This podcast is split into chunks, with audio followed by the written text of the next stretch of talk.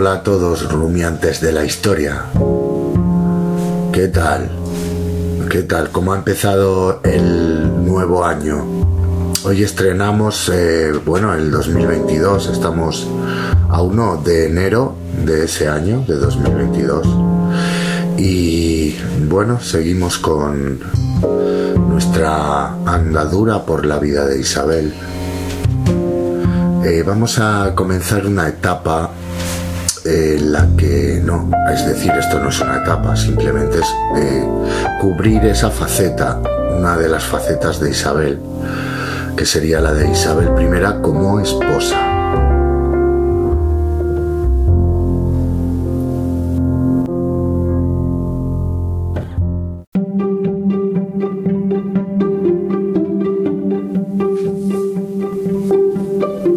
Los biógrafos de Isabel I, desde los coetáneos a los más actuales, se han planteado una pregunta que parece imposible de responder con algún grado de certeza. La pregunta es esta. ¿Se casó la reina católica por amor?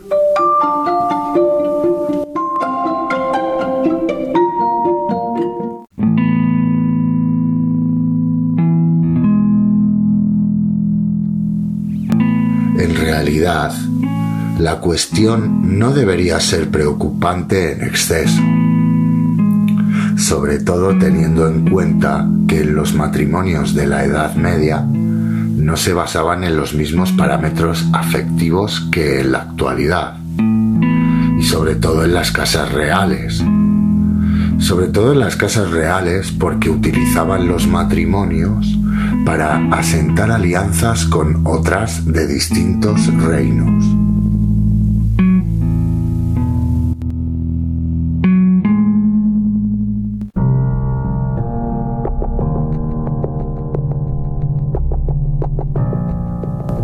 Pero aún así, vamos a sopesar cuáles fueron los sentimientos de Isabel y Fernando ante su enlace que es un tema que siempre ha preocupado a los estudiosos de aquella época. Desde luego que debemos valorar que era Fernando de Aragón más próximo a su futura esposa en edad que los otros candidatos. Los otros candidatos eran mucho más mayores que Isabel.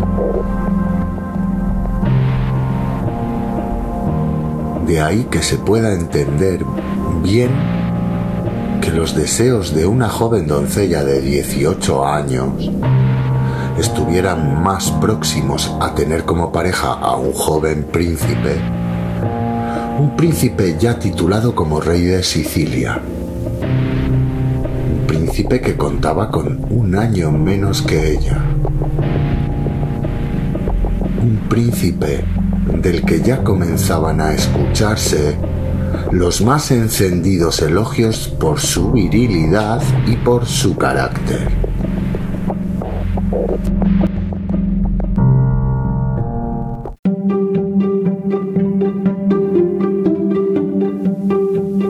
Y bueno, también habría que valorar el hecho de que no era lo mismo eh, preparar un matrimonio o sellar una alianza política con una mm, infanta, que ya parece el título de infanta te deja como destinado ¿no? a sellar alianzas políticas, es así. Entonces tenemos que no es lo mismo preparar un matrimonio para una infanta que preparar el matrimonio de una futura reina, ya que ese era el papel que representaba entonces la infanta Isabel.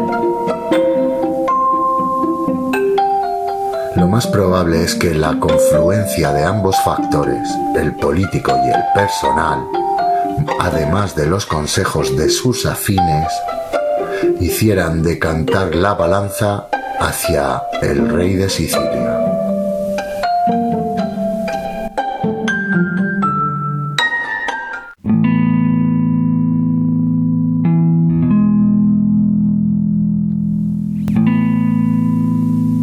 Interesante destacar que el anónimo franciscano traductor del carro de las donas de Francex e Iximenis, en la semblanza que efectúa de la reina católica y que escribe esto sobre Isabel.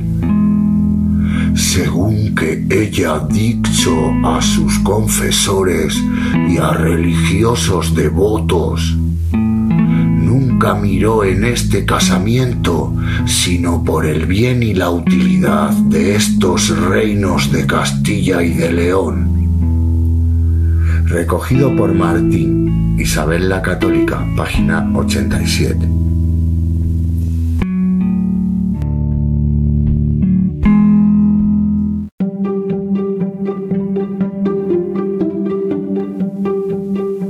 Desde luego se tiene absoluta seguridad de que ambos no se conocían.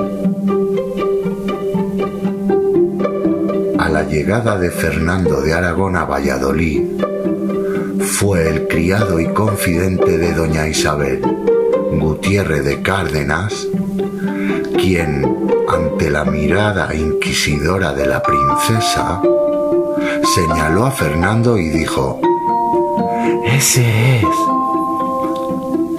y de ahí las dos S que aparecen en el escudo heráldico del linaje Cárdenas y que hacen referencia a ese acontecimiento. Y a partir de ahí, el joven matrimonio comienza su andadura.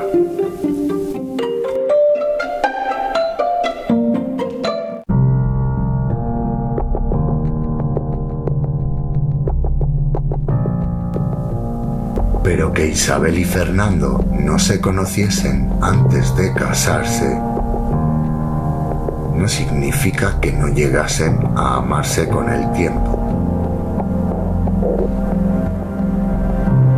A juzgar por los documentos, ambos esposos se guardaron un tremendo cariño y su relación puede calificarse de amorosa pero sobre todo por parte de Isabel hacia Fernando, que como relata el cronista Pulgar, amaba mucho al rey su marido, e celábalo fuera de toda medida. Crónica del Pulgar 1, página 76. Cierto es, parece ser, que sentía tremendos celos de cualquier mujer estuviese cerca de Fernando el Católico. Y quizá por ello se entienda la costumbre de Isabel de mantener a damas ancianas en su corte, evitando así a las damas jóvenes y bellas que pudieran convertirse en amantes de su esposo. Tenemos que tener en cuenta además que los celos estaban bastante justificados, puesto que, como también relata Pulgar, el rey católico, aunque amaba mucho a la reina, su mujer, pero dábase a otras mujeres. Crónica del Pulgar 1, página 75.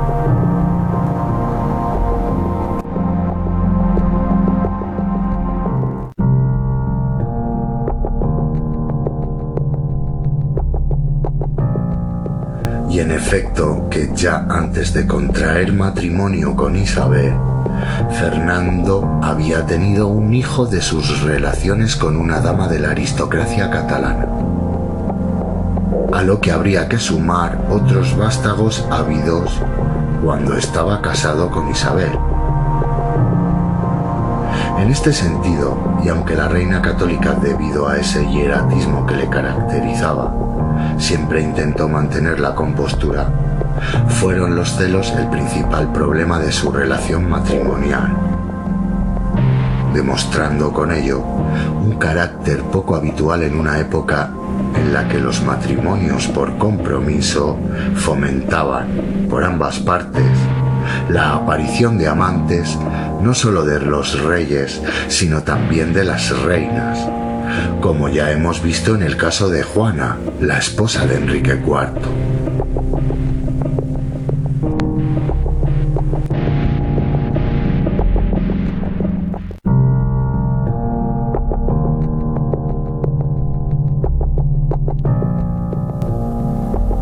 pero está claro que Isabel amaba profundamente a Fernando y no alcanzaba a comprender por qué su esposo prefería a otras mujeres, despreciándola a ella.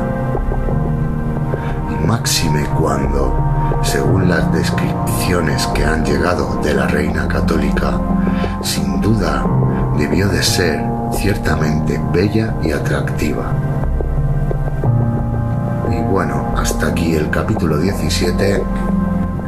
Estamos cubriendo la faceta de Isabel como esposa y bueno, sobre el tema de Isabel como esposa seguro que cae otro capítulo porque hay mucho más que contar. Así que nada, feliz año, a ver si este 2022 viene con menos virulencias y, y más relajado en ciertos sentidos. Nos vemos en el próximo. Chao.